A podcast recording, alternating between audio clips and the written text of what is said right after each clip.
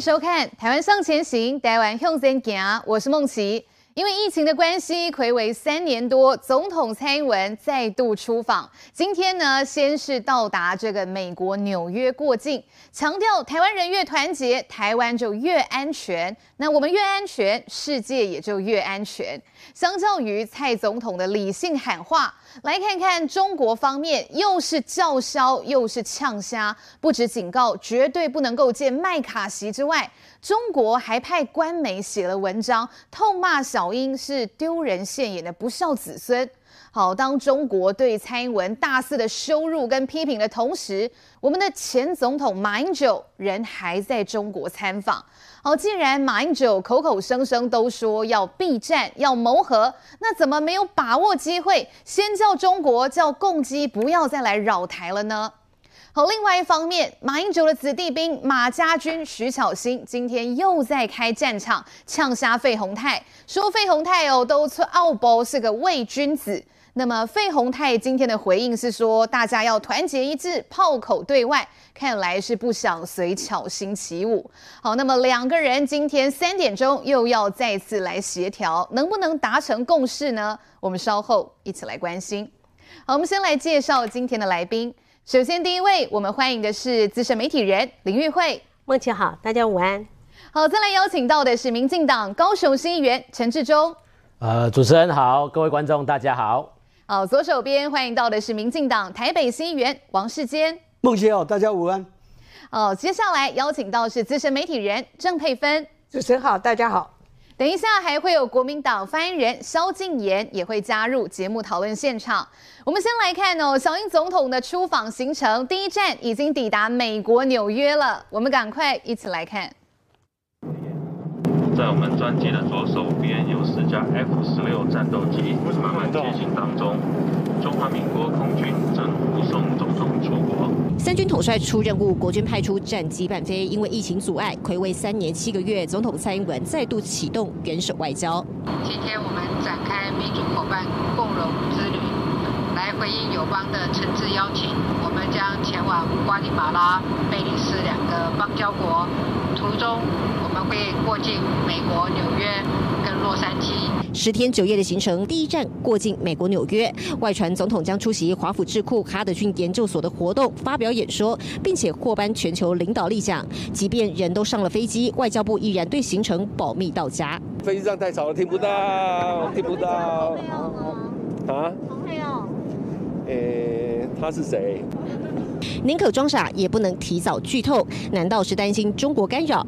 总统府宣布出访以来，中国玻璃心碎满地。尤其为了蔡总统可能过境美国期间会见众议院议长麦卡锡，痛批台湾挑衅，还呛虾会有所回应，让吴钊燮无法理解。国台办有呛我们啊？他呛我们说，如果见了这个麦卡锡，他们什么什么叫做国台办？啊，有他们什么都蛮挑衅，所以中国的反应是过度反应。台湾总统出访，天经地义。蔡总统专机抵达纽约甘乃迪机场，美方照惯例派 AIT 主席上机迎接。没等罗森伯格进到机舱，蔡总统已经探出头，热情问候。因为这可是罗森伯格上任以来两人首度见面。直到幕僚打 pass，总统才想起来里头还有媒体等拍照，立刻举起双手指挥交通。Welcome again. Thank you. It's wonderful to see you here. Elise Kazan? 蔡总统下飞机走红毯，停机坪早已准备凯迪拉克防弹车等候。美国外交安全局人员随车护卫蔡总统，空中还有直升机来回盘旋。蔡总统抵达纽约将停留两个晚上，受到接待礼遇的规格，会见的人事层级都将成为台美中关系的观察指标。以上是民视记者蔡佩华、胡景顺我们在美国纽约的采访报道。好，我们来看到小英总统已经抵达了第一站哦，这一次就是要过境美国的纽约。那刚才呢，看到这个佩华姐，还有我们的摄影记者胡景顺传回来的画面，可以看到，其实呢，总统蔡英文呢，这是一到达纽约的时候，这是美国在台协会的这个哦，这个是美国的这个 AIT 的主席罗森伯格呢，他就马上的来接机了哈。那我们看到蔡总统也喊出说，美这个台湾面对威胁压力的时候，不挑衅也不。不屈服啊。我们台湾人越团结，台湾就会越安全。那我们台湾越安全，世界当然也就越安全了。一定会跟所有的民主伙伴携手合作，好，一起努力，让台湾走出更宽广的这个国际空间。好，那我们看到哈，其实相较于小英总统这么样的理性谈话，中国方面做出了什么样的奥步，什么样的小动作呢？我要先来请教玉慧姐哦。其实昨天小英总统呢是有先下榻了这个在纽约的饭店嘛。那我们看到，哎，中国那边居然是烙人来抗议耶，叫了很多人，所以呢就被批评啦。好像王定宇就骂说，这根本哦在那个流氓国家哎，好流氓国家，好烙人要来这个抗议。那我们这边的台侨哦，侨务促进委员杨成荣他就说，我们这边也有准备好哈，这个要准备这个类似这个扩音的设备，如果遇到大规模的声音抗议，我们也会给他反击回去啦。我们也不是好惹的哈。来，玉慧姐，嗯，我觉得当然准备扩音器反击回去，这个当然是一个非常好的办法。因为中国他们再怎么样，他们的侨民在那边啊，人数可能是会比较少。但我今天看到我们台侨在美国的一个表现，真的不得不让我们竖起大拇指。他们怎么样？他们叫。中国人加油！来来来，我给大家看一下，看清楚一点哈。中国人加油！中国你没有民主，你只可以在美国抗议哈，你在中国你就没办法抗议啊。所以我觉得这我们台侨真的是啊，反应非常好。我觉得这个应该是比大声公更有威力，让这些中国的朋友啊，你们如果现在在美国，你们还帮中国抗议，你们还拿美国籍的话，我真的觉得替他们丢脸。你们想想看，在中国有多少的中国人，他们是没有办法自由的抗议，他们是没有办法。在过去的几年来，为自己的权益来发出怒吼，结果你们竟然就是拿了中国政府的钱，然后在这边为了这个他国的总统过境而抗议，我真的是觉得你们很丢脸。所以我觉得我们台侨的反应非常好哦。然后呃，我觉得这一些的中国的侨民给各位看啊，我觉得他们的素质恐怕也差了一点啊。这个是什么？忘点数组数组啊？哎，这成语是安内用的吗？好像不 是，好像不是这样吧？数典忘祖，不管是从这边念，这边念，好像这个都不太一样啊。那所以我不晓得他们是因为在美国呃住的时间比较久一点的这个所谓中国的老侨呢，还是呃他们根本就是去伪装的，本来的文化素质就不是太好啊，所以只是来这边应个卯的哈，所以随便来抗议的。所以谁忘点数祖？你们数典数典忘祖的应该是你们这一群人吧？搞不清楚你们老祖先用的成语，你要拿出来骂人都还不会骂人，你们真的回去应该好好念书哦。然后这个呢，呃，这个什么要和平，反对毁灭台湾，嗯，哦，他们终于会用繁体字写了。可是这个繁体字真的，我刚刚还认真看了很久，我也看不太清楚他们到底在写什么。就这么横不啷当几个人，我觉得其实啊。今天，呃，台湾我们非常不容易啊。那能够有蔡英文总统，他在过去二零一六年执政以来，然后让台湾的国际地位受到各国的一个重视，然后再加上整个国际情势的一个改变，我们台湾人自己非常努力，再加上蔡英文政府能够得到国际上面的一个信任，所以这是今天蔡英文总统能够到美国过境的一个最主要的原因。那我接下来想要跟各位来讲到一场，我觉得在这一次啊。刚刚蔡英文总统才踏上美国，今天早上才举行了一个呃类似乔宴啊。那今天这个 New Jersey 的州长就已经来到了这个乔宴的现场，所以呢，呃，尽管他是民选的，但是他也毕竟是州长，也就是广义的公务员，那也就是广义的美国官员已经出现在在现场了。那中国要怎么办呢？但我要跟各位讲的是啊，美国国务院的发言人跟记者之间的对话，那他们到底代表了什么意思？今天有一篇上报的报道，我觉得非常有趣。去跟大家来做个说明，跟大家来做个报告。那呃，因为这次蔡总统他的这个所谓过境的这个美国的行程是先到纽约两天，然后接下来到我们的友邦，两个友邦加起来大概四到五天左右，然后再回到洛杉矶再两天，总共是大概将近七天，不含这个过境的一个行程。所以在美国的部分可以说是非常非常重要的部分。所以呃，这个现在美国方面呢都说，呃，蔡英文总统过去在他的任内，从二零一六一直到现。在除了几年的疫情之外，他来美国这个旅途上面方便，那我们国家自己的选择已经来了六次。这是我们国家自己的选择，嗯、所以美方呢，请中国你们不要哈轻举妄动，也不要在那边叫叫跳跳的。那呃，就现场有一位是美联社的资深记者，资深的外交记者，他叫麦马特里哈。那他就问了国务院的发言人普莱斯，他就问他说：“他说到底这一场是过境还是访问？”嗯，那这个两个人的对话非常有趣，因为这位记者一直追问。啊，过境你是过境还是访问？过境怎么会比例这么的重？那你访问，你为什么不肯说访问？嗯，那那个呃，国务院的发言人普莱斯就没有把过境跟访问两个说得很清楚。不过这位记者他在啊这个呃问问题的时候，他讲到了一个，我觉得让大家也可以思考。我们一般人都有出国的经验，你过境。转机你会一口气转个两天，转个四天这么久吗？如果你转个两天，转个四天，那个不叫访问，是叫什么？所以这是这位记者他后来画下的结论。嗯、那他的结论是什么呢？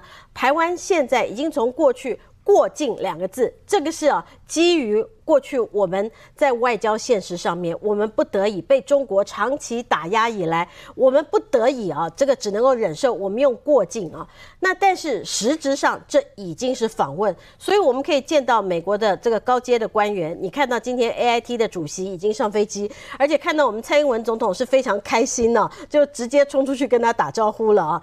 那呃两个人也非常的熟稔，那甚至于未来还会见到麦卡锡，然后会发表重要的这谈话。所以这个实质的重点是在访问以及发表重要的谈话。那为什么会有这样子的一个结果呢？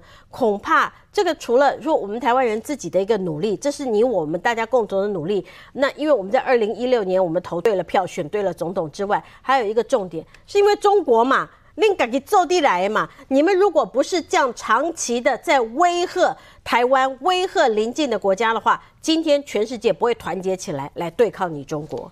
玉慧姐刚才真的讲到重点哦，过境的话怎么会停留两个晚上呢？怎么会停留两天呢？哈，所以是过境还是访问？好，虽然这个美国官方没有明说，但是我想大家应该都知道，哎，这不言可喻了啦。哈，这个打给龙仔仔啊，心知肚明啊，所以这真的让中国气得跳脚了。我来请教一下这个我们志忠议员哦，中国就让官媒写了什么样的文章来骂？哦，中国这个用字真的就丑陋哎啦。哈，中国官媒。骂小英总统说：“哦，这个丢人现眼的不孝子孙，还警告哦，绝对不可以见到麦卡锡。好，把话说得非常重。那《环球时报》还形容啊，他觉得民进党啦跟蔡英文已经像是输红了眼的赌徒。说真的啦，志中远看到这边，不晓得是谁才是红了眼，你在上洗把康卡啦哈。来，志中议员，对啊，就像主持人所讲的，到底谁才是？”输红了眼的赌徒，哦，或者是说丢人现眼的不孝子孙，不会啊。我觉得蔡英文总统到美国去，哦，过境也是访问呐，哦，过境访问也是一种访问。我觉得这个就不用再追问发言人，哦，但我们达到实质的目的最重要。来用快的摘呀，来用快的摘，全世界看马龙摘啊，吼，这个免个改水，吼。所以这个中国的官媒这个反应，我想是膝盖式的反应，哦，这个也不奇怪。哦，那我们的蔡总统到美国去过境去访问，哦，那还要跟这个麦卡锡议长来见面，发表重要的演讲跟谈话，这个家孙加出脱的，加给出的，光宗耀祖了，哎，光宗耀祖啊！我觉得官媒要夸奖一下小英总统，怎么会是丢人现眼？真正丢人现眼、不孝子孙是马英九啦，现在正在中国。说去祭祖，然后到那个南京参观总统府啊，连总统两个字不敢讲出来，说我也当过那个哦，这个那个这样，所以我觉得这个才是真正下西下井丢人现眼。好，但面对中国这种反应，我们不觉得奇怪，那我们知道而行，就像蔡总统所讲的，台湾人要越团结，我们就越安全。那台湾安全哦，在整个印太战略的局势下面，世界也会安全嘛？哦，所以我想这个是一个命运共同体、和平共同体。那我们后面要继续关注哦，当然像 AIT 主席接机哦，这是惯例哦，贵体马西安呢，好啊，到纽约，当然蔡总统也不是第一次，好，早在二零啊零一年哦啊陈水扁总统那个时候就第一次过境纽约，也是三天两夜的。哦，这个过境都很长哦，长达三天的时间。哦，阿姨有公开活动。哦，到了二零零三年哦，就是开始可以公开演讲、公开领奖。好像这一次蔡总统也会公开授奖。哦，所以我想台湾的外交它是一个努力的过程。那从当中台美之间的关系其实也取得了实质的进展。我们看到的《华尔街日报》它所下的标题是什么？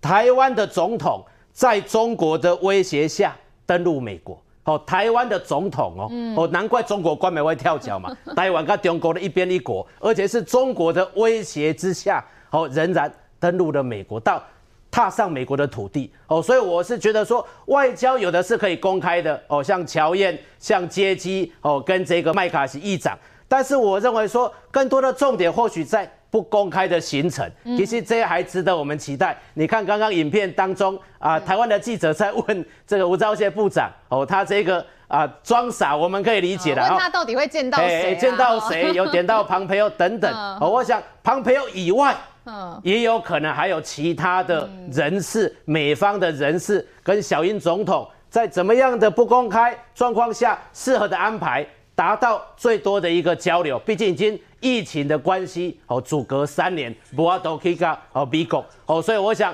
这一趟旅程绝对是会成功的，那也是中国的官媒会跳脚的原因哦。但是我们不为所动哦，仍然要坚持我们的立场。台湾越团结越安全，世界就越安全，对美国也越有利。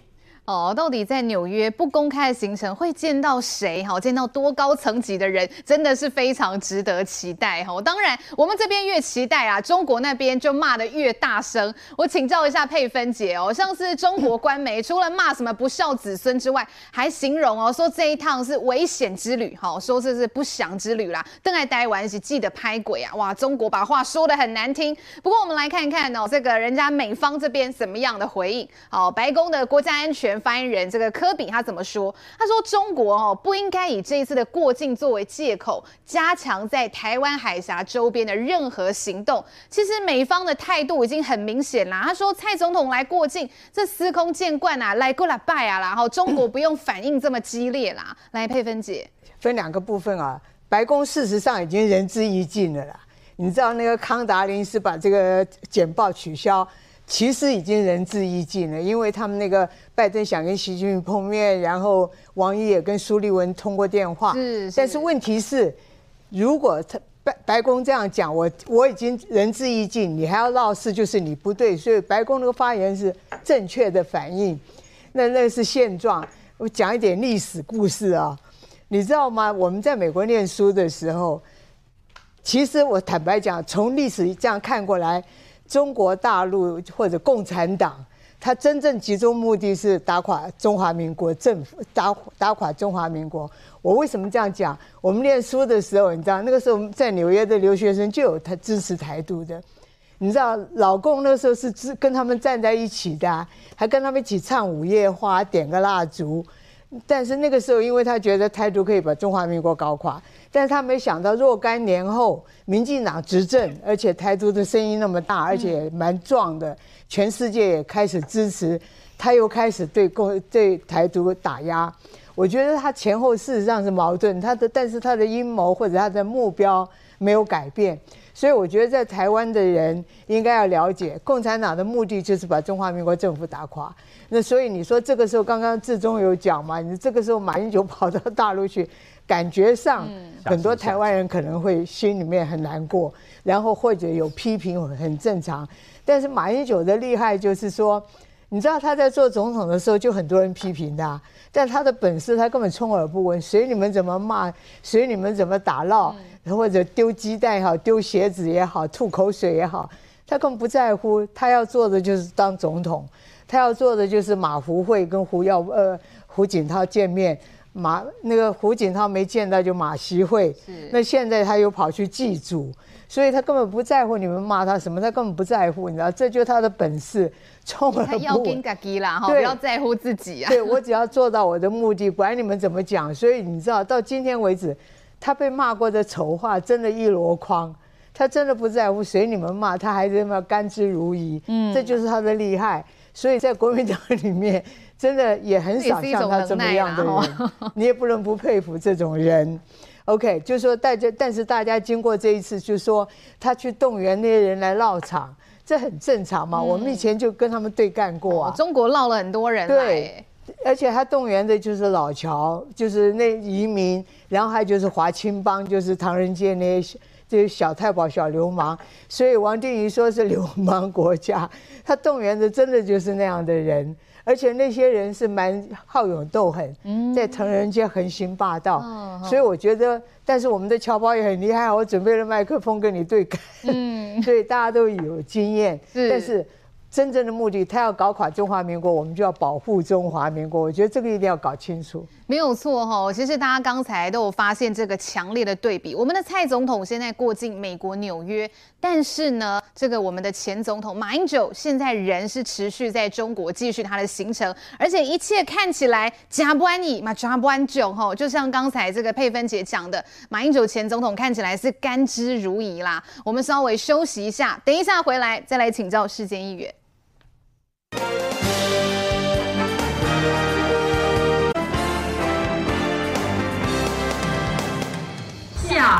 南京大屠杀死难者敬献花篮。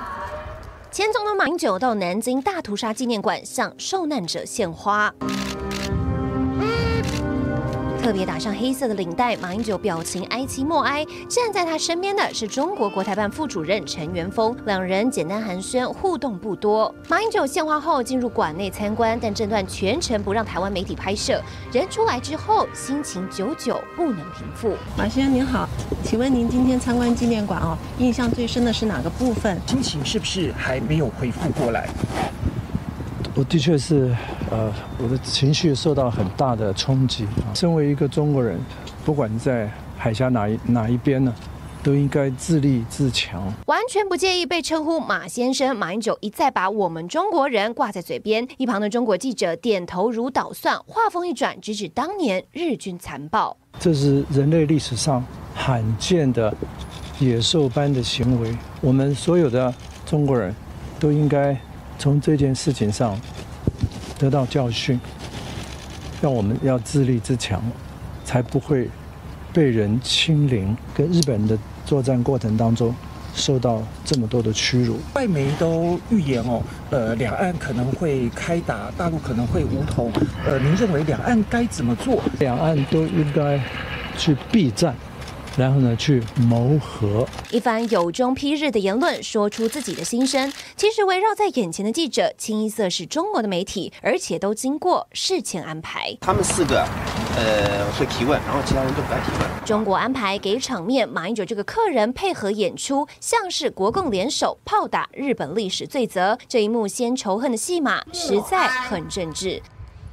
哦，看到这样子，连媒体记者的提问，哎，中国都是事先通通都已经过滤过了哈。世界议员刚才有听到，昨天马英九的行程，他去参访南京大屠杀纪念馆，好，他批评这是罕见的野兽般的行为。当然，这种大屠杀，这当然这是这是一个悲剧啦。好，这个大概快点都大概都会有这样的心情。不过呢，马英九前总统他在接受中国媒体的访问的时候，两度说，哎，我们中国人哈，我们中国人，他说我们中国人。人哈都应该从这件事情上得到教训，要自立自强，才不会被欺凌啦。那中国的记者接着问啊，那两岸要怎么做才可以远离战争呢？他说，两岸都应该要避战，要谋和，要研商如何避免战争。啊，既然马英九的怎样被安内共，是不是先跟他们讲，共机先不要来，不然他那天去参访的时候，共机跟过来讲也是飞来乱呢？来，呃、没有错，呃，没有错，呃，事实上，孟孟琪。事实上，我觉得马英九这次去我，在那边胡言乱语，那胡说八道的。我觉得我在我们台湾两千三百万人看起来，他过去担任过我们国家的总统，对我们而言，他去那边被矮化、被羞辱，然后被利用统战，那对我们而言实在是情何以堪。不，马英九有三大错误，这一次去中国访问，我就倒过来讲，第三个错误就是行程上的错误，也就是说，他被中共利用。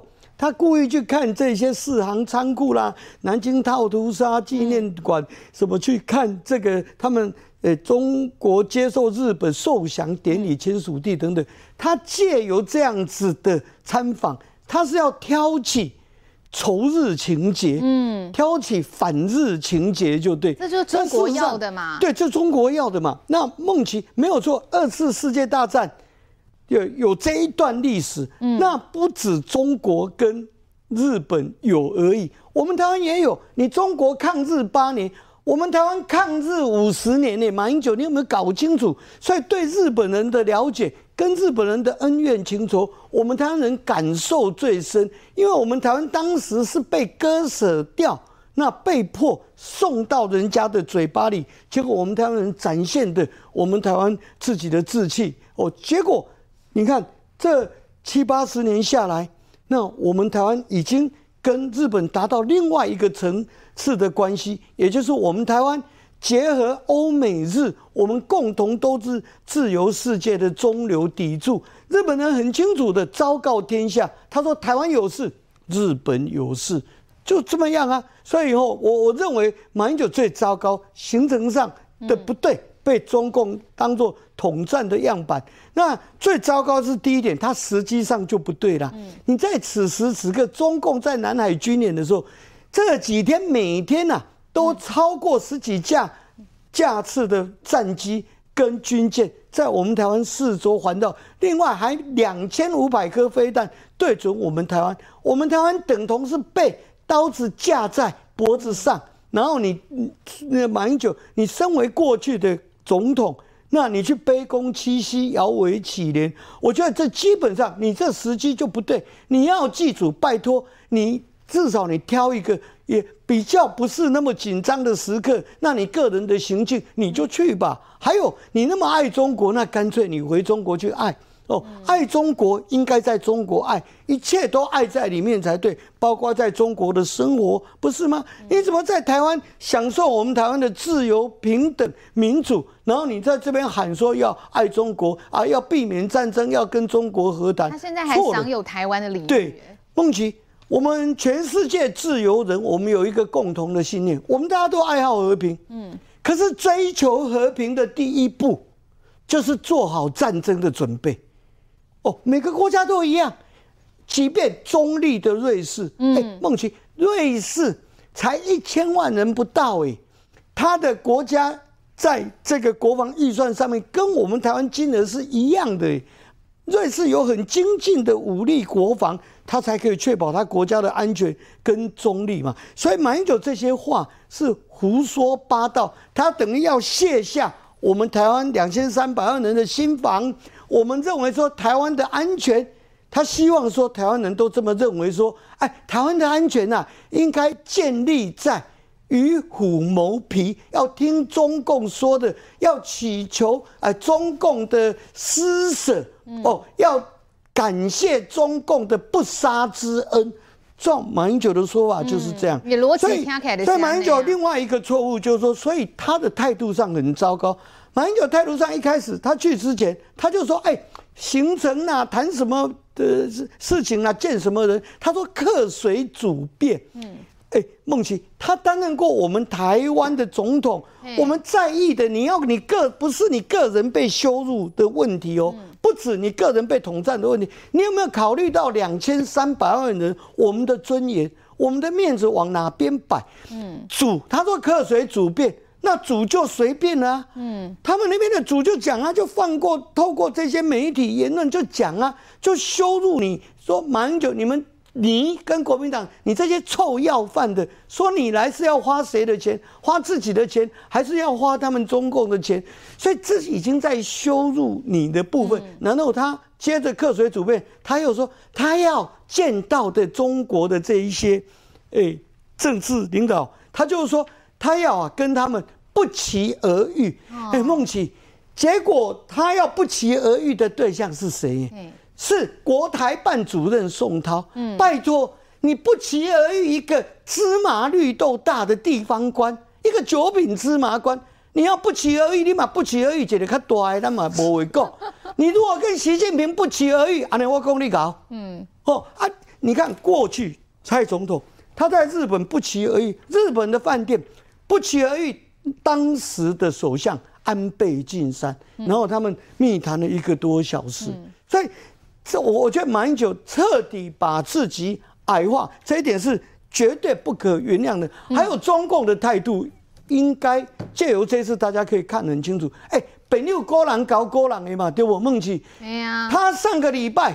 习近平去访问俄国，去拜访普京，我们台湾有讲什么话吗？我们明明知道，哎，这个中共习近平借由这一次的中俄访问，他对世界又要撒大谎，说他是要劝和促谈，讲这些，结果不是啊，他去是强化跟俄国的关系，他们还签署了全面战略协定。天哪，明明知道他要去撒大谎，结果。我们台湾，全世界各国自由世界，我们都很客气冷静，也不去批评他这一些。为什么？因为大家看在眼里，而且朋友各交各的嘛。嗯，看到中国现在对我们台湾的态度哦，刚才世坚议员有讲嘛，哎，多少飞弹现在还对准我们，我们就先不要讲过去啦，先讲这两天，三月二十八号到三月二十九号，哈，我们先请静言来看一下中国的军机扰台十六架次，军舰扰台四艘次了，那嘎嘎起来就二十架次了。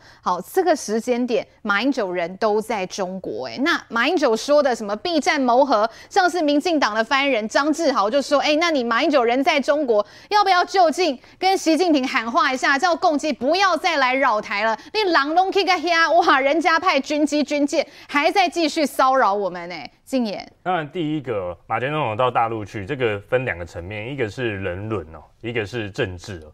第一人伦当然不用讲了，他今年要满七十三岁，他这辈子从来没有踏上大陆这片土地哦，那他去记住，我觉得这个是很单纯。但是毕竟。他是前总统的身份，他到哪里去都是中华民国的前总统，那一定大家会把他做政治上面的解读。我觉得马前总统到大陆去这这几天，我想大家都在放大关注他说的呃一切的言行举止。站在国民党的角度，我觉得马前总统做得非常好。为什么？他去他提了中华民国，讲了一百一十二年，甚至他还直接在这个书记面前讲什么？他说我在担任台湾总统期间，他还讲台湾总统，对不对？那我觉得这个站在国民党的立场，我们绝对是认同马前总统，至少他有做到尊严这一方面，没有在对方面前哦讲都不敢讲啊什么一大堆的。但是相对的，中国大陆我认为他们应该也要释出善意，就像我们现在在讲的这个军机啊跟船舰啊，都还在经过这些中线等等的，那人家就会讲啊说，哎，你看。马英九到大陆去，结果中共还是一样骚扰你台湾，那这样子和平和平对话有什么意义呢？嗯，所以我觉得这个是中国大陆要去思考，就是说我们当然希望两岸是朝和平，而且是可以对话的方向去进行。可是善意不能只有单方有善意，必须要双方都有善意。那马前总统到大陆去，我觉得这个是一个很好的契机，对他来说，他为人子孙，他要去祭祖在这个时间点，我想大家都没有话说，这个是中华文化的一部分。但另一方面，他去。对中国来说也是政治解读啊，他们会希望说，哎，谁可以跟他见面，然后对不对？他们的省委书记在跟马前总统见面的时候，他当然就一定要提了说这个这这个九二共识啊，然后这个两岸关系怎么样的，他的立场是这样，我们的立场也很清楚，马前总统也清楚的表达，但是马前总统讲了一个很重要的事情，他就直接当着省委书记面前讲，他说他跟习近平先生在会面的时候，他就提过了。两岸要有善意，要缩小彼此的心灵距离。那彼此的心灵距离要怎么样缩小？先从释出善意开始。嗯、那这个善意现在看起来应该是拳头比较大的人要释出善意，而不是我们要释出。但是中国有吗？禁言，所以我看起来拢无呢。所以尤其是在今年面对我们接下来要总统大选，他们一定有他们的压力。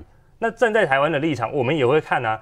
两岸关系，两岸的论述，我们怎么提出，你们又会有很大的动作。那讲真的，如果你真的是希望两岸和平，站在中国大陆的立场，他们希望两岸和平嘛，他们希望统一嘛，他们的角度是希望统一。好了，那你也要释出善意啊！你连台湾人的心灵距离的跟你距离这么遥远了，统一之后，真的大家会服你吗？但当然啦，站在台湾的立场，我们是不接受这件事情的。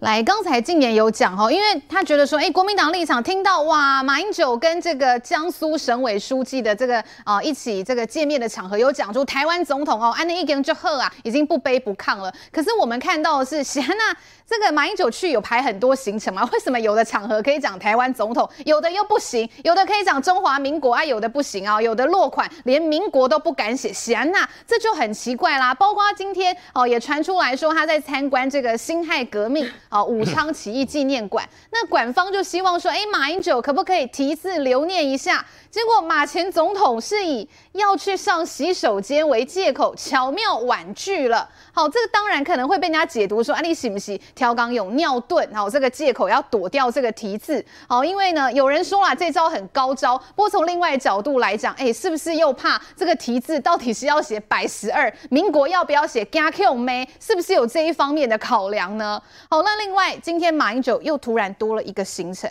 他去参观了武汉肺炎。好，中。国自己说了什么抗疫的展览？那媒体朋友觉得很好奇，那给这个香点，结果马英九怎么跟我们说呢？他跟媒体说：“哇，那是为了要给你们一个惊喜呀！哇，原来马前总统的安排哦，有这么多这个巧妙的这个组合。来，我们稍微休息一下哦，等一下回来，我们来请玉慧姐帮我们分析。”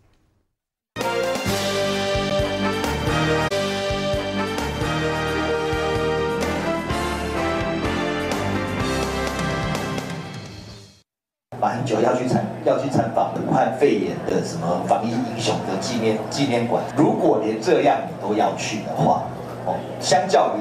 蔡英文总统在强调台湾后，是非常非常讽刺，竟然我们有这样子一个前总统。学者拿正在中国探访武汉肺炎起源地的前总统马英九，对比以优异防疫成绩让世界看见的总统蔡英文，高下立判。总统一个人出国，胜过我们一百万人出国。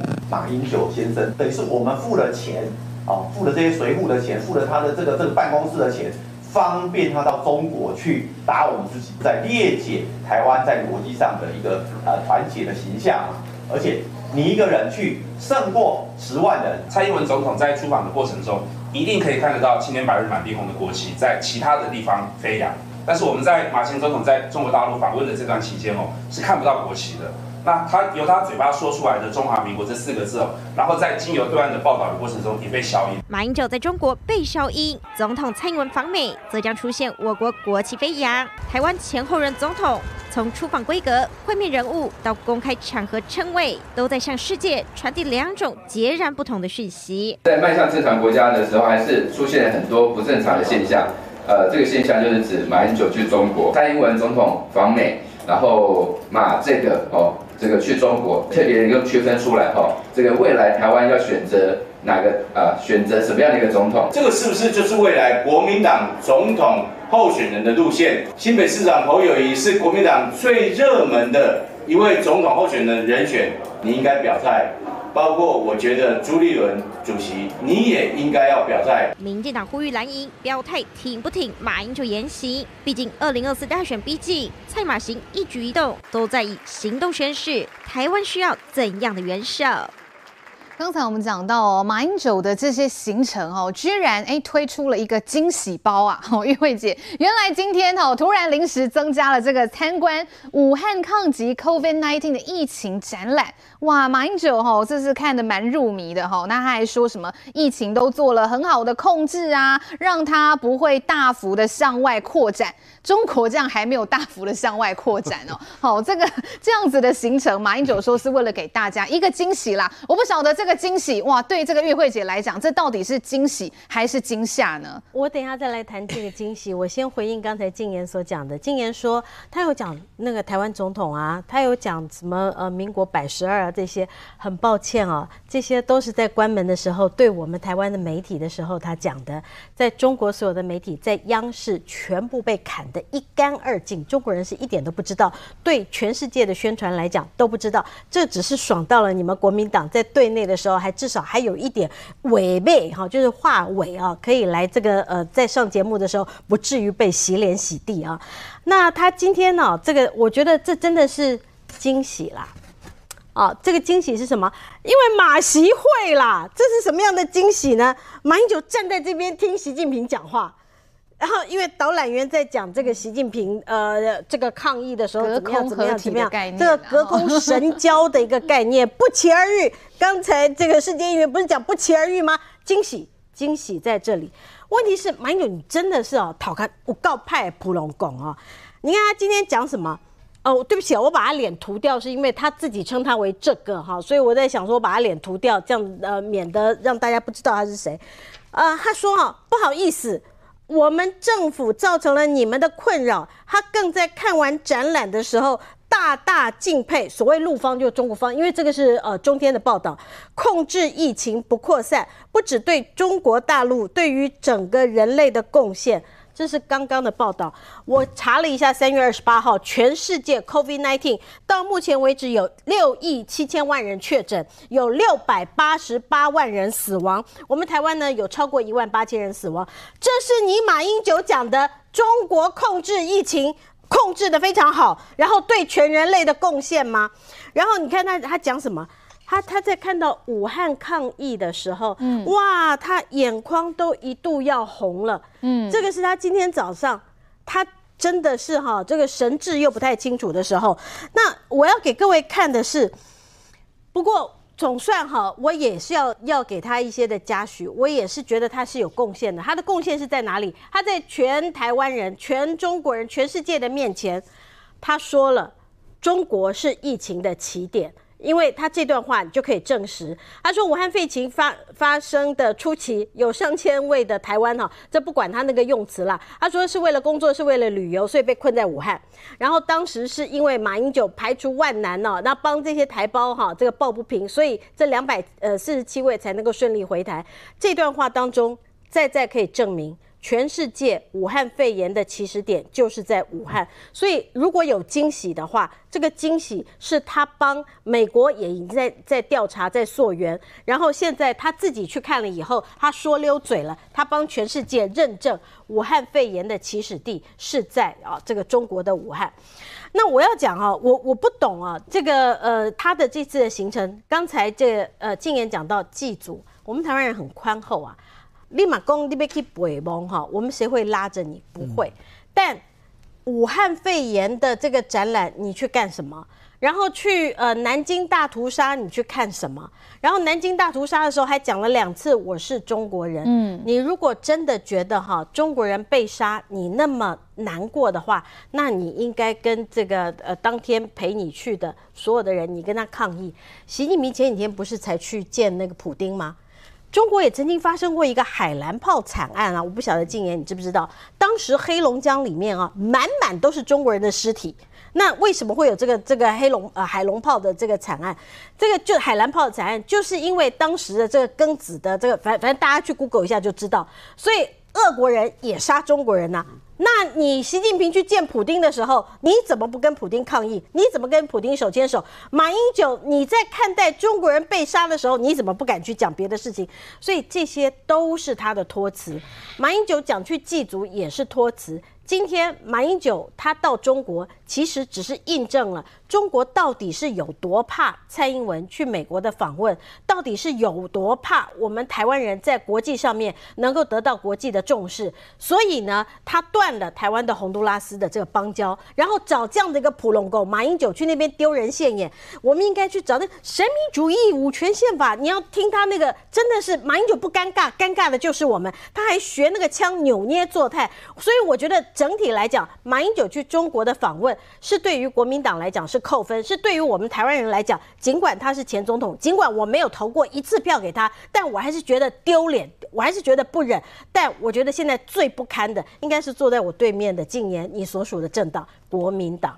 我不晓得国民党哦，我看到马前总统去这个哦武汉好中国所办的这个疫情展览会怎么样来看哦？志忠议员，所有全世界人都知道罪魁祸首就在中国，结果马英九还要跟人家说谢谢，敬佩习近平啊，控制疫情，这是对人类的贡献。这是这几年的新闻拢无在看吗？哎，马前总统为什么会有这样子的逻辑，说出这样子的话？来，志忠议员。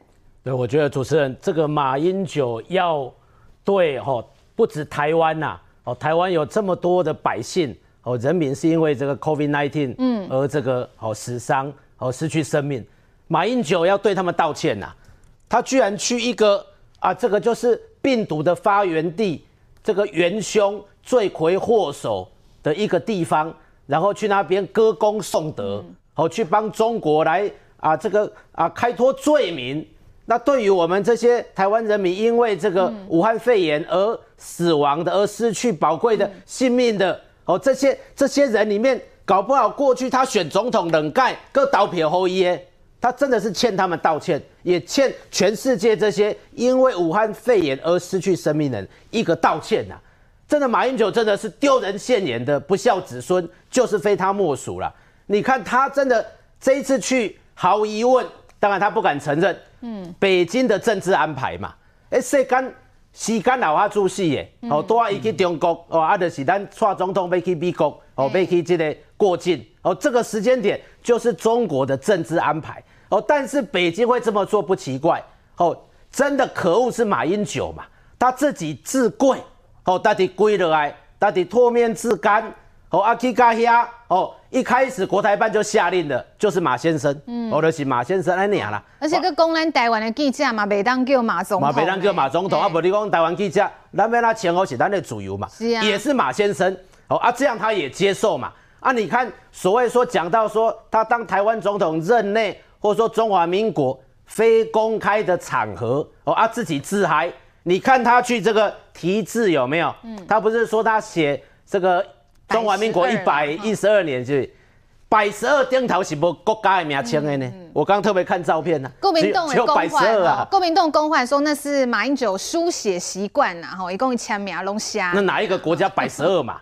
那是马英九的自我解释，我想这个近年也很难听他解释啊。莫你那电管下写中华民国百十二哦，安尼瓦里加瓦嘎尔勒啊，没有嘛哦啊，所以我觉得马英九真的是把自己的价值哦，真的让北京把它榨干到一滴都不剩呢。你看去那边哦，替这个武汉肺炎哦来这个背书啊哦，然后去那边来个看个感动噶，看个感动噶哦，阿哥里亚哦，阿公家五四三。哦，本来就是出口转内销哦，然后还在这个对台湾人民在讲什么九二共识哦，求同存异，要交流，要避战。那我想请问所有观众朋友，是台湾要跟中国来这个干扰他吗？我们的军机、我们的这个战斗机有到那边去吗？哦，所以我觉得这个真的要搞清楚。马英九欠所有台湾人失去生命的，因为武汉肺炎一个道歉。哦，这个特地安排这样行程，说是要给惊喜啦。世界议员，这个这个摆明就是中国人家写好的剧本啊，克里克 N 几寸嘛，这个一个应该就欢喜演呢。对，没错。尤其我刚刚一开始说他行程不对，就糟糕的就是这这样。他去四行仓库，去南京屠杀纪念馆，这个是要挑起仇日情节。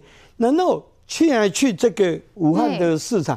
这个是要帮中共洗白啦，嗯，洗白说，哎，中共不是武汉肺炎的发源地。嗯、那中共思思念念最重要的，他心里面他觉得稍微一点点的对世界的愧疚感，就是在这个地方。他本来是不是他有这个意图，有计划性、有谋略性的？他们有设这一个秘密的实验基地，那来研究这些病毒之后释出。那这个我们国际社会有很多的研究跟了解。那事实上。因为这些有一些机密的成分在里面，那世界各国基于说先遏止疫情要紧，所以并没有把这一部分的研究没有跟世界来公开。但是绝大多数的证据都显示，绝大多数自由国家，尤其这些对医学、对病理学、对。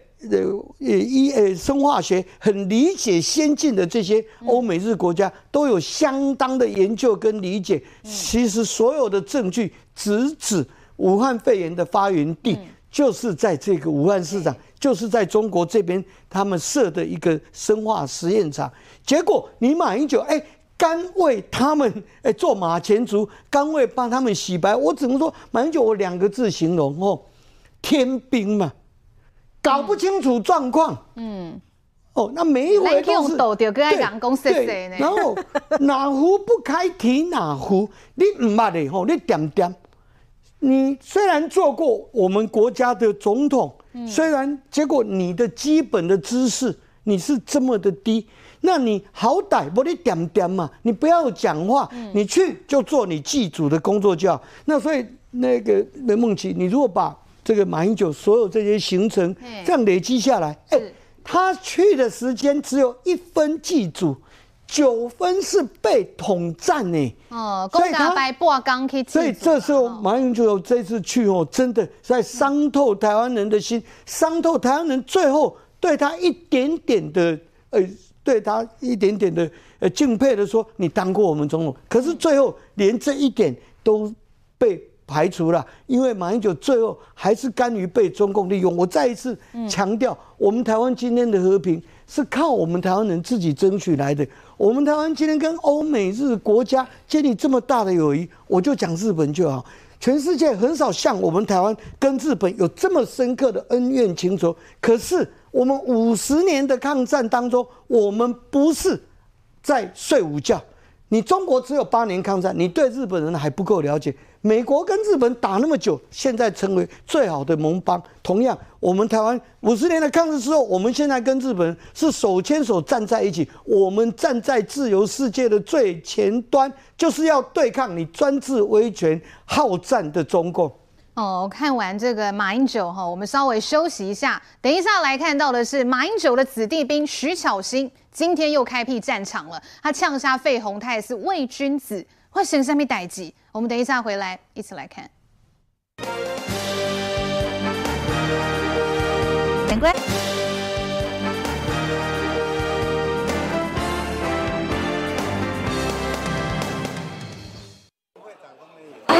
谢谢谢谢谢谢。你要什么写的写不上？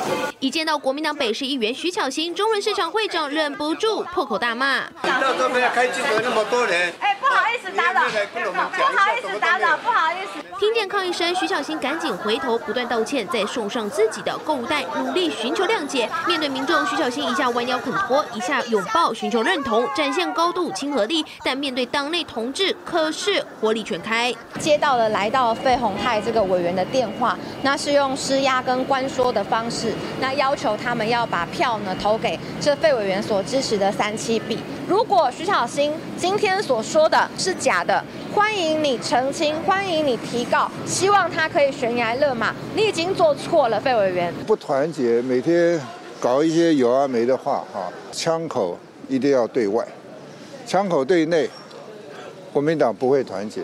对于徐巧芯指控的施压北市党部委员会，企图影响初选方式，五连八立委费鸿泰再喊团结，不愿多做回应。所有人枪口对外？我们现在来谈。捷运，议员来了，欢迎欢迎欢迎。蓝绿联合，不是不是，没有没有，这是我来考察，捷运局是归他们来监督。嗯，费委员哈，再怎么样他是资深的一个立法委员，都应该尊重一些伦理道德，不要往内户打。许淑华碰巧与费鸿泰同台，不吝声援。国民党信义南松山区立委初选，费行二人组为了初选方式杀得刀刀见骨，在北市党部委员会投票结果出炉前，恐怕还有的吵。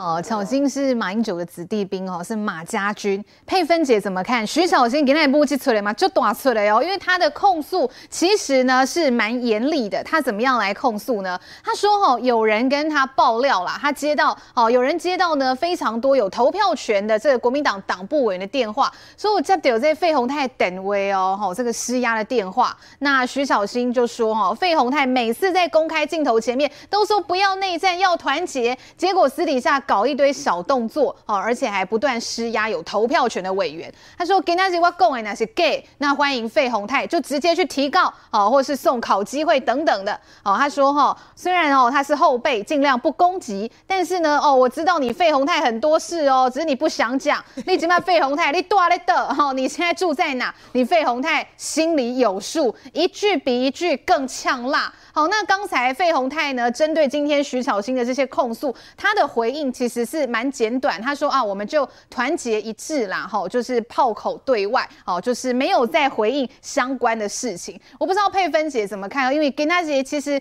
待会儿在三分钟过后，杀电国民党党中央又要再次协调，可是协调之前不干呢呢？佩芬姐在回答这个问题之前，我补充讲马英九，我刚刚讲说他去 安排了一些临时行程到。那个什么辛亥革命纪念馆，他撂趸。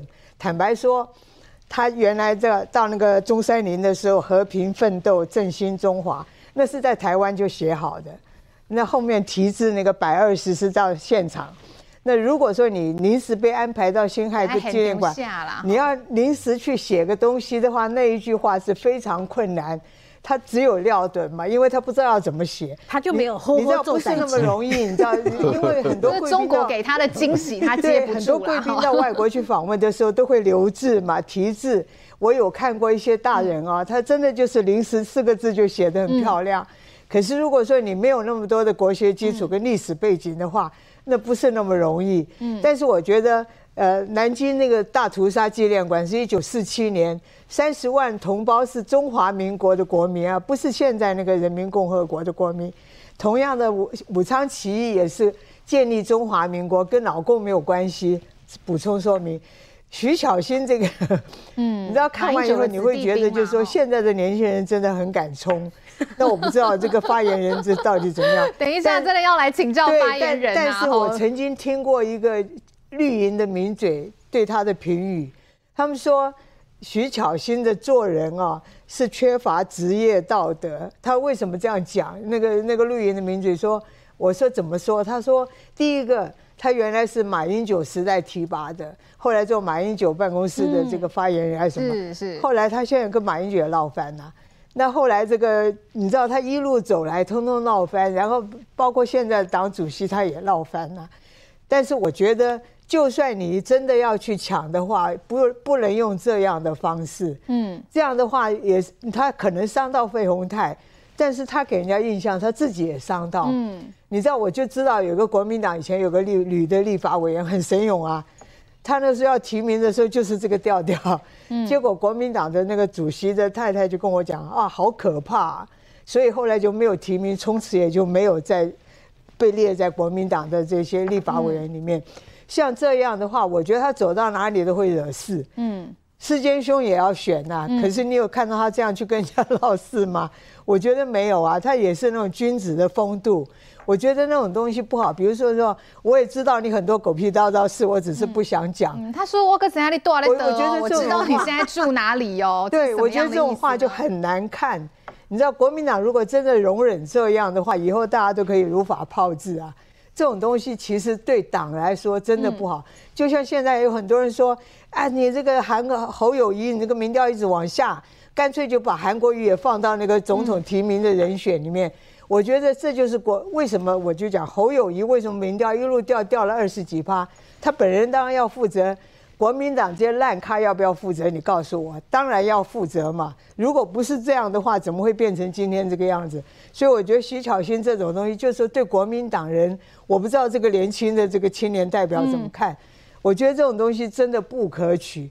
你是很很优秀，你也可以出头，你知道吗？我觉得民进党有很多就是哈，这个区我没办法，我就跨一个区去选。黄信介跑到花莲去选主席东征。哎，对不对？你就到那个艰困区去选嘛，你不要在这个地方那边跟人家争。当然，他说：“哎，凤凰呃，费鸿泰年纪大，我已经一再强调，国民意代表可以做到七八十岁没有问题。美国那个国会议员可以做到一百岁啊，没有人说因为你年轻，那个老的就要让你，没有那回事。可是你真的那么大的本事的话，跨区到那个艰困选区，如果能够选赢。”就是他的本事，嗯，不需要在里面打成这个样子，我觉得非常不可取。来，今天这个其实竞演啊，世坚议员嘛是拢没算的哈，我们等一下一一来补充。竞演这边先来，竞演的年纪跟巧心其实差不多哈，这一次也有想要挑战这个立委的这个决心。不过我们来看看徐巧芯这样做是不是穷贵桃？哎，其实，在前几天哦，三月二十八号的丁丁爱娘嘛，好，这个第一次台北市党部说要找徐巧芯跟费鸿泰来协调，那两。位呢都没有自己去，好，当时费鸿泰是派太太出马，那徐小新也找来先生，好，两个人都派另一半去协调，那协调到最后没有共识嘛，可是两位的伴侣呢，在镜头面前都还是互相的握手，上演大和解，哦，事后也都说，哎，刚讨论了这个气氛也都还不错啊，那结果没有想到，哇，今天徐小新又出来指控说费鸿泰是伪君子啦，吼，你哪敢跟我讲假，无你来过啊。来，这个竞演怎么看？因为现在正在协调，你觉得今天有可能会真的达成一个共识吗？那第一个，我们身为党内的年轻世代，本来就要敢冲敢拼。可是敢冲敢拼，我觉得应该是要向外冲向外拼。像这一次，我觉得我应该蛮有资格讲这句话。为什么？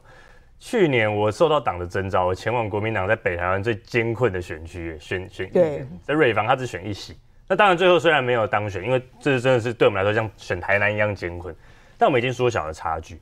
那这一次很多乡亲在说，哎、欸，我们应该要乘胜追击，乘胜应该是说，哎、欸，我们应该要让年轻世代来扛起这个重任。那像我们戏子现在是没有立委的、啊。那所以现在我听到很多乡亲是在讲，就是说年轻世代应该扛起的责任是把失去的选区给拿回来，以及把艰困选区给打下。嗯、有人去问乔欣，但当然我觉得我也可以接受乔欣讲的，为什么？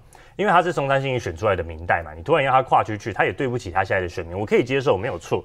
但是讲真的，我这阵子看到哦这些表现哦，很多自己的党员、自己的支持者在跟我讲，他说：“哎、欸，太过头了啦。”自己的这个都是蓝营的，有必要杀成这个样子吗？嗯、这不是让外界来看笑话吗？搞得好像是说，哦，国民党的年轻时代很有战力哦，站自己人很有战力，可是对外没有战力。那讲真的，我们被问到这个话题，我们真的很尴尬，我们也不知道怎么回答。我们是愿意向外拼战的，可是我们到最后要变成说，我们每天都要在帮对内都不留情，我们要在帮两个自己人在那边选举的人，整天在那边解释。是讲真的也是蛮累的。那讲真的，我觉得我要提醒这两位。这两位都讲真的都非常有战力。费鸿泰委员在基层做的更不用讲，大家都很有感觉。这个报税的服务，当初他在做的时候，他还带着巧心一起做。那讲真的，费委员他你要讲说他年纪稍长，年纪稍长又怎么样？像我们自己年轻，我们不会一天到晚说哦，我年轻哦，年长的就应该要让位给我们，这个是两回事。你要有本事，你要有实力嘛。那这个跟你的年纪不一定是有相关的。所以我听到很多选民在讲，我真的要提醒这两位哦，公开提醒这两位。请两位要注意，你们现在这样子厮杀，未来你们怎么整合？会不会让别人有机会，或者是让彼此的支持者到最后，就算某一个人获胜了？都很难去支持另外一个人，那搞到最后，万一这个选区我们真的掉了，嗯，这不是笑死人了吗？那要怪谁呢？那不该不雅金加苏 k 所以说，像前天我们开记者会，就是说很多年轻世代愿意站出来，我们表达说，我们希望说，我们把这些选区可以拿回来。这些选区是我们失去的选区跟艰困选区，嗯、我们知道敢拼敢战没有错。嗯，国民党的支持者对于年轻世代也很有期待。希望我们可以展现我们的战力，可我认为这个战力应该是对外的战力，而非对内的战力。嗯，其实连静也都觉得哈，安内巧心安内走有点穷贵逃啦。世坚议员哦，当然猛在嘉宾干啦哈，因为同样的世坚议员现在其实也有党内的对手，跟现任的立委何志伟、能 A 郎两个人也是要 PK 嘛。那昨天的这个协商看起来没有共识，那没有共识的话，现在下一步该怎么做哈？会像这个巧心跟费宏泰抬杠安内劳会劳底吗？哦，我们民进党有我们民进党有民进党的选举文化，我们民进党绝对是团结，不会分裂，不会因为一个初选那就造成我们内部的分裂，绝对不会这样。为什么？吼，其实第一点呢，我觉得我们社会其实已经有很多的共识，社会有社会的智慧。我们社会认为，我们不是要选年轻的，我们也不是要选老的，我们是要选好的。哦，那。为什么选好的？这好的不一定是年轻，也不一定是老的。也就是说，我们社会已经不再有年龄歧视。我们不会去说啊，这个你太年轻了，你太生了，没有经验，你没办法来处理。国家大事不会这样子，嗯，那我们社会也不会认为说啊，你老啊，然后啊，不，你都该退休啊了，就因为老的有老的好处嘛，他几届的做下来，他累积的经验能力，哦，确实这个部分是值得社会来珍惜的。所以其实我们不选年轻，我们不选老，我们是选好，嗯，哦，这是第一点。那第二点，我们民进党之内，对，我们这几十年下来，那。我们的初选，我们都是君子之争啊，嗯，依让而生，嗯，也就是说，我们透过初选这个程序正义，那能够让我们党内那不同的人才、不同的能力给社会来做一个评断。所以最早有初选制度的是我们民进党。那即便过去哦，比方说。五成民调，五成党员，三成党员，七成民调，种种调整调整，但是到最后，我们民进党是认为，那就交给全民，由全民调来判断。所以议员现在的话，民进党现在下一步在士林大同这一区就是要进行全民调了是不是？对，没有错，没有错。那我觉得这是最好的方式，因为透过初选，不但不会分裂，反而会让我们党更团结。比方说，我举四年前，四年前。总统啊，那真的是单一席次、唯一席次最高的全国性的这个呃国家的领导者。那这样的席次都有初选的，更何况小小的一位区域级的立委。所以事实上，民进党连这么庞大。全国性总统的选举都可以初选的，当然面对立委初选绝对没有问题。那四年前总统初选后，反而让我们党哎，大家有不同意见、不同看法的，大家都讲出来。透过这个初选，我们民进党不但没有分裂，反而更团结，而且在更团结之下，那四年前夹着这个气势，我们总统也连任了。所以初选大家如果很心平气和。依让而生的话，初选对每一个政党都是正面的事情。哦，这就是两党真的在处理初选的态度非常的不一样啦。哈，世坚议员在士林大同的选区，现在议员是决定一定要选到底。那么现在跟何志伟两个人不浪被牛，那接下来就是走全民调的初选。那可是问题是，国民党的费鸿泰跟徐巧芯不浪被牛没喊诺，因为现在党中央就给你两样菜给你选呐、啊。哦，党中央自己说的嘛。哦，看是要全民调还是？要三七比，啊，得恁两个去乔，可是问题是，今嘛无人要牛啊，所以说哦，这徐巧芯跟费鸿泰会斗成这样，国民党党中央是不是也应该负一点责任呢？我们稍微休息一下哈，等一下回来再来请教一下这个志中议员。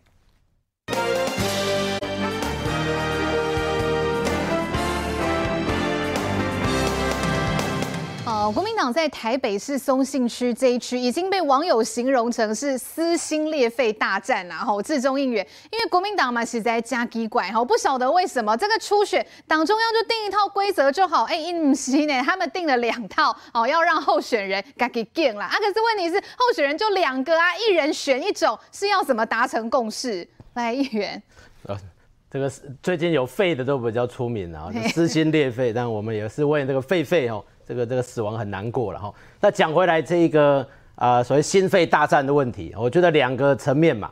哦，第一个就是说，国民党的党中央也是很奇怪了。哦，因为这个很好的比较哈，像心肺大战，我们现场的这个坚哥哦议员也是要参加初选哦，但是我们民进党制度很清楚嘛，哦初选那大概的是君子之争，那我们就全民调制度哦，大概就是来这个公平竞争。如果没有人要退，那就是遵循党中央的。协调不成就是就是游戏规则定好了哦，已经定好，大家就遵守。但没有像国民党这种啊，到底是要全民调还是要这个三成党员七成民调？哎，你怎么一人拣一块？阿哥在讨论，哎，阿主持人讲啊，一人拣一种，啊，那边喏，哦，就变成说大家就僵持不下了嘛。那当然，这过程当中就一直会有冲突，有火药味，然后互相的攻击。好，那所以我觉得国民党的党中央哦，这大人哦，实在爱出来要比较有 guts，比较有魄力去处理的。嗯，哦，所以我看到说，像我们的党主席哦，赖清德主席，他在。常会就有讲啊，他说战士没有选择战场的权利啊，哦，又说有一些必要的哦，党中央就是会来介入，会来协调哦，跨拿来出力哦，这个就是党中央必须要承担的责任，可能会有很多的压力，但是的是爱去走哦，这第一个层面。所以我觉得，如果这个心肺大战搞到后来变成撕心裂肺，哈，那就两败俱伤，哦，郭炳栋和东中央爱护这几名了，好，这第一点。是啊。第二点就是说，啊，两位虽然是一个比较年轻，一个比较年长，都是优秀的人选嘛，哦，他们要去考虑到说这个过程当中其实是亲痛仇快啦，哦，就是说这样往内互打，哦，不管是蓝是绿是哪一个阵营，大家的支持者都不希望看到这种，哦，因为的是讲。呃，到时候都是会好袂完全呐，好，会好袂完全，一定会受伤，一定会流血。那这个徐巧芯也好，这个费鸿泰，就是说他们要知道说，不要赢了一场战役而输掉战争。哦、嗯，初选的胜利鬼，哎、欸，大选还要整合啊，还要弥合啊，啊，那打算，哎、欸，好好比台加赛劳啊，是讲这个好好叫博加输输去哦，本来是他们的优势区，因为这种内战内乱。而去输了这一场战争的话，那他们都是历史罪人。所以我觉得党中央跟着候选人都要去思考清楚。哦，现在像其实议员也觉得党中央爱虎自己嘛，哎，大人爱出来恭维啊。来，玉慧姐，我今天看到个新闻，蒋万安不知道算不算国民党的大人？吼，蒋万安田爱公给那姐我卡点位吼，黄吕锦如啦，说希望整个提名过程都能够顺利。你觉得蒋万安压得住这两位吗？来。呃，目前看起来应该是压不住啊。其实我觉得你比较国民党跟民进党，其实民进党是相对是非常有制度的。不管说是世坚议员，呃，他要参选初选，那两个人一起登记，那世坚议员就是挑战，那挑战赢了就是由选民来做决定，那由这个全民调来做决定，这是大家公开的一个办法。除了这一区以外，民进党其他还有很多区域，就像包括何博文的区域，那还有很多的区域，呃，王美惠的这区域，这些全部都是。大家依照这个规则，因为党中央定了一套规则，大家就照这个规则。输了以后也没什么话好讲。更重要的是，一般的选民，老实讲，你如果把除了公共事务以外的那种个人恩怨，你拿出来讨论的话，一般的选民其实会瞧不起这些政治人物的。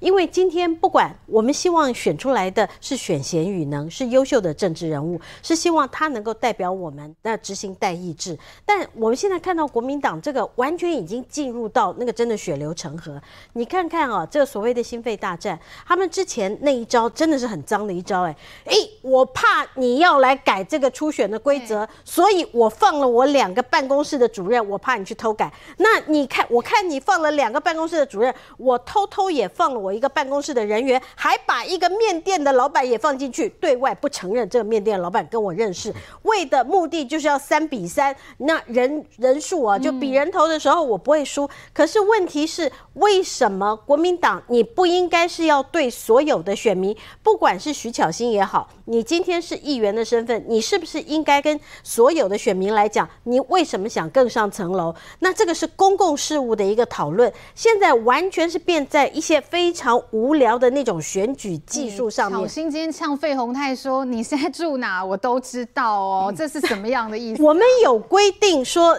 因为立委呃事。实上，他他只要住在这个呃不要太远的区域就好。他不要说这个呃他是台北市的这个这个立委，然后跑去住在美国或住在香港，这个就可以，因为他毕竟还是在台湾，他行使的是在选区里，他只要有做选区的服务，我觉得这个相对，我觉得这讲的就就真的是很超过。可是为什么会一场的这个初选？会选成这样，其实我觉得就是因为国民党的初选制度没有办法信服于人，国民党过去的这个记录实在是太不让人信任，才会造成这样的结果。那呃，至于国民党呃，除了这区以外，还有没有别的区域呢？老实讲，我觉得应该还有别的区域，只是现在没有浮上台面。到时候国民党的这个区域，恐怕这区血流成河，别的地方恐怕也不会太好。真的，我看到其实哈、哦，针对徐巧芯跟费荣泰的大战哦，很多人说真的需要。到心肺复苏术啦，好，佩芬姐再帮我们稍微简单补充。我我只补充一句，刚刚主持人问说蒋万安算不算大人？国民党今天真正的问题就是老大不够老啊，朱立伦年龄蛮轻的，大佬又不够大，然后那些大佬也没什么头衔讲话，所以才会乱成一团。再加上党主席其实没有太超然。嗯，就说当你制度定好以后，没有所谓的人情。可是党中央今天，比如说你说总统要怎么的民调，然后要约所所有人来谈，谈完你是不是要改变你的主意？所以这个老大不够大，不够老啊，大佬又不够大的时候，就会这样子乱下。然后你又没有权威，所以我觉得那个乱象还会持续。哦，心肺大战恐怕短时间很难落幕了。我们稍微休息一下，更多精彩的内容稍后回来，我们继续来讨论。